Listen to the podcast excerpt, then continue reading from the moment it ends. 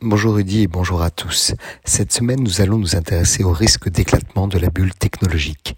Quelque chose a changé sur les marchés.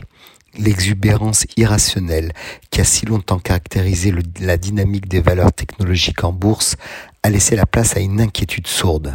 La chute chaotique de Wall Street rappelle de mauvais souvenirs aux vétérans des marchés, à commencer par l'éclatement de la bulle Internet.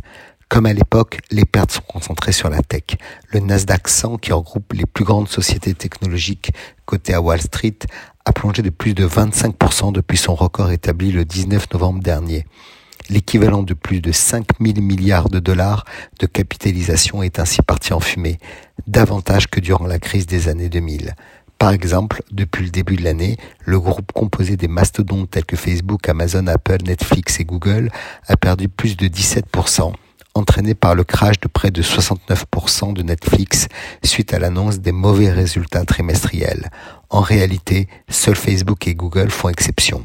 Alors qu'Amazon et Apple affichent des résultats en deçà de même que des perspectives moins optimistes que d'habitude, même le pilier Microsoft n'a pas été épargné par le carnage technologique avec une baisse de plus de 21% depuis le début de l'année.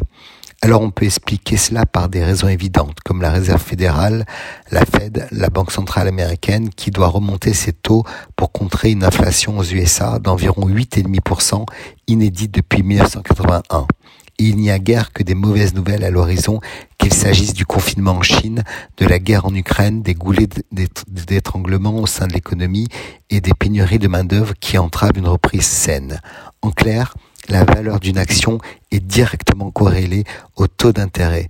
Plus ces derniers sont élevés, moins les profits futurs des entreprises n'ont réellement de valeur et plus il coûtera cher de s'endetter pour investir.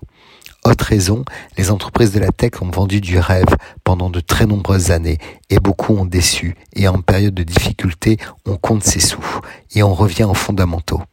À l'autre extrême, certaines entreprises ont des profitabilités très importantes comme Meta, ex-Facebook, avec des milliards de profits, mais cela n'est jamais assez pour des investisseurs qui sanctionnent la société car on s'attendait encore plus et toujours plus.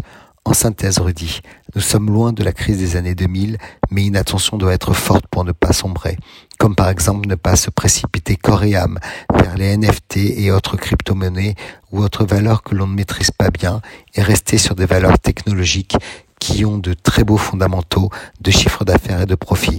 Revenir à la vraie vie et un peu plus oublier les promesses souvent non tenues. Très bonne semaine à tous.